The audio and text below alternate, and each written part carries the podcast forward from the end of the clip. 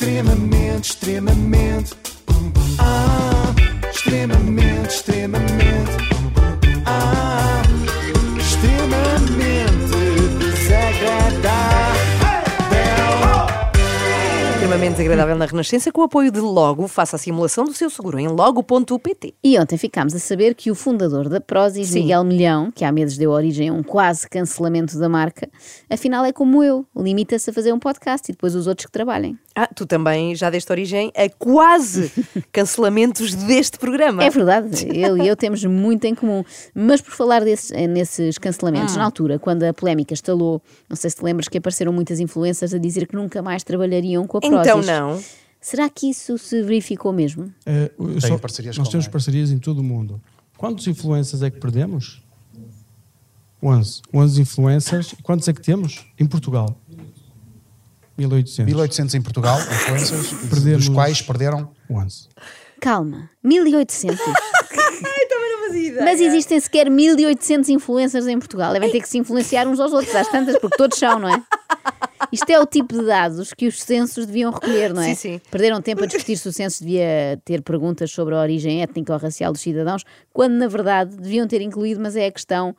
Partilha nas redes sociais algum código com o seu nome seguido dos algarismos 1 e 0. Perdi-me. O que é que é isso? São aqueles códigos de desconto, Ana. Tipo, se queres comprar Ah. papas da veia da Prozis com 10% de desconto, usas o código Rebeca10. Deve existir de certeza, porque entre 1800 pessoas, alguma há de chamar-se Rebeca. Se algum dos nossos ouvintes adquire produtos da Prozis, desculpe que lhe diga, mas é parvo. É o termo técnico, não estou aqui para insultar, mas é que para 1800 portugueses aquilo é de graça. Não se sente mal por estar a pagar. Bom, deviam contratar o Kimbé para um anúncio novo agora. O quê? Pagar as barritas proteicas que como? Eu é que não sou parvo. Assim nasceu aquela que se apresenta hoje, não sei se eh, como líder europeia na suplementação desportiva e alimentação funcional. É mesmo? Líder? Ou é um dos líderes? Eu não sei se. No ranking, o que eu é acho que- que a Prozis nem se apresenta assim. Em, eh, em algumas candidaturas a fundos comunitários, sim. Ah, se calhar é uma coisa do passado. Ok, mas apresenta-se como um dos líderes? Eh, como é que é? Não sei. Eh, não- para mim não é muito relevante. Marketing é marketing. Ok, mas, mas pode ser um, um dos líderes europeus? Definitivamente a melhor empresa do mundo. melhor empresa do mundo em termos qualitativos, de acordo com, a termos- vossa, com o vosso entendimento. Mas Exato. em termos de faturação, Miguel Milhão parece uma mãe a falar de um filho. Seria Para mim, marketing. Quando uma mãe fala bem no filho, é marketing. E fazem isso a toda a hora, não é? Pois é. Ele parece de facto uma mãe. Para mim, é o melhor do mundo. Não me interessa nada a faturação. O que importa é que tem uns lindos olhos e um coração de ouro. Ao mesmo tempo, isto é muito infantil, não é? Então, diga-me, caro empresário fundador de um grande império da suplementação, que dados pode fornecer-nos acerca desta empresa? Nenhum. Só posso dizer que é a melhor do mundo, para mim. Mas é aqui que Rui Neves vai lembrar-nos que é jornalista do Jornal de Negócios e tentar apertar. Que é quem está a fazer a entrevista. não é? Exatamente. Pois. E tentar apertar com Miguel Milhão, acerca dos milhões que ele terá alegadamente recebido. eh, um relatório da Comissão de Controlo Orçamental do Parlamento Europeu coloca-o em 18º lugar na lista de cidadãos sediados em Portugal que mais fundos europeus receberam. Entre 2014 e 2020 foram 17,7 milhões. A revista Sábado revelou que desde então terá também recebido da Europa mais 815 mil euros de apoio a dois outros projetos. Para quem diz que não precisa de Portugal e que este país nunca arranca, Sim. Eu vou Sim. falar sobre esse tema do Não Precisa de Portugal.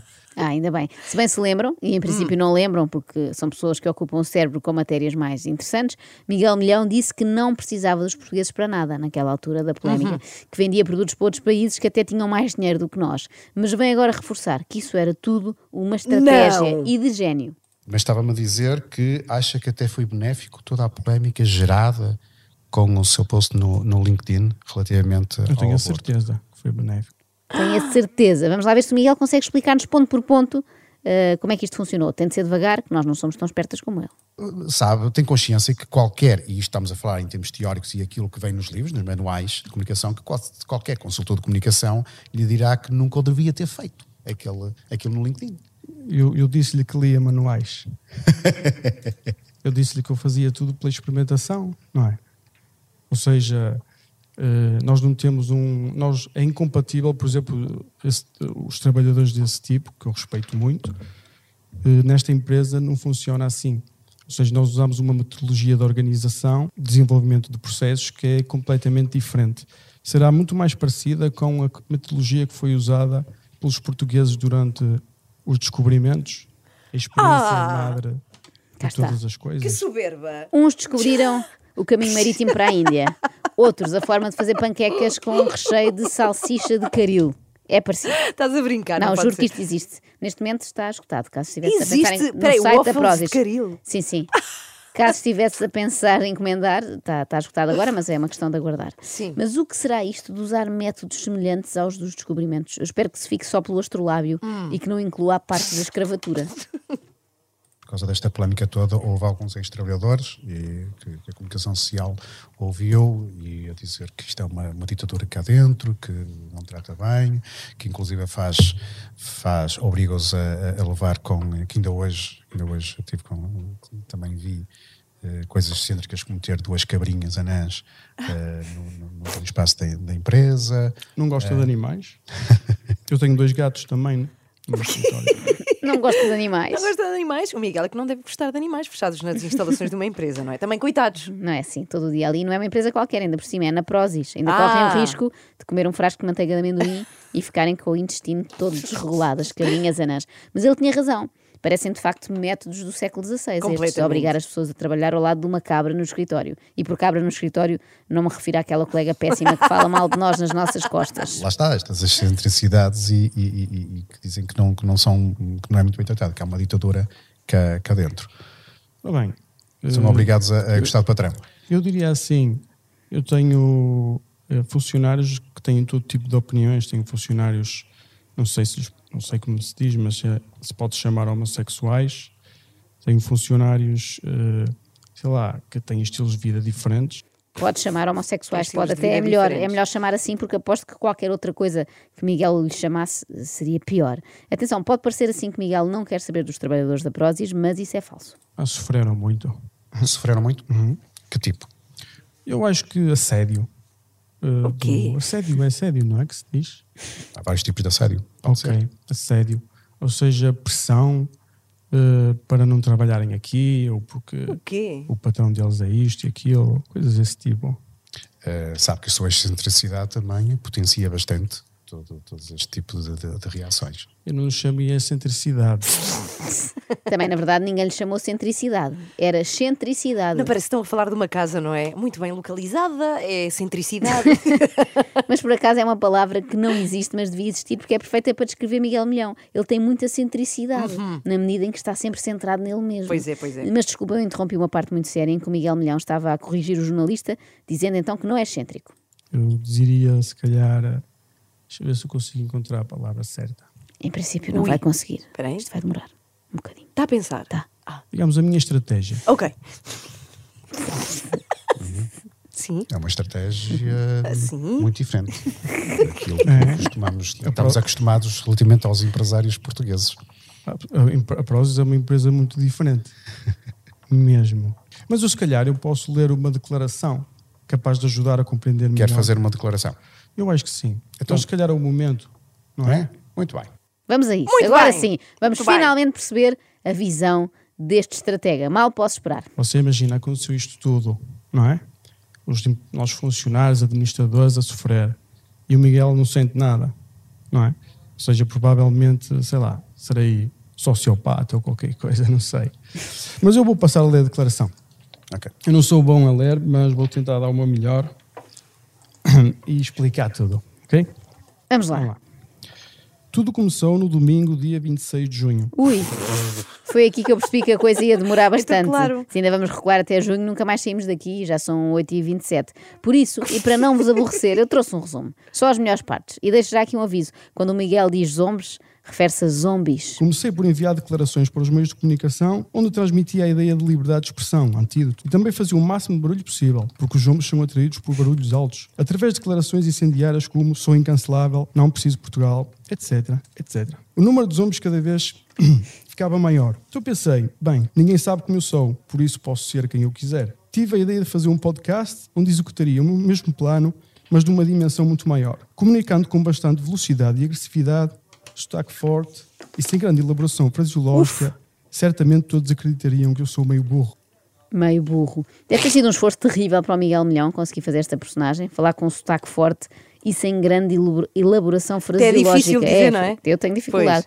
O mais estranho é que hoje, nesta mesma entrevista séria ao senhor do Jornal de Negócios, ele está a falar exatamente da mesma maneira. Não conseguiu despir essa personagem.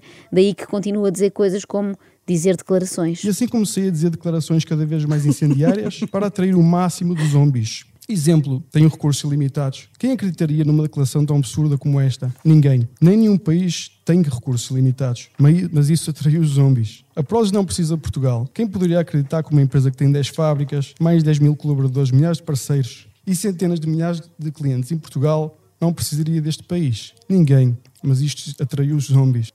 Isto parece Epá, a história daquele sim. tipo que odeia o patrão e quando arranja um novo emprego e vai despedir-se, chama-lhe tudo. Diz que nunca gostou dele, que sempre odiou aquela empresa, bate com a porta e na segunda-feira seguinte volta, porque afinal na outra empresa era só um estágio não remunerado e ele não tinha percebido.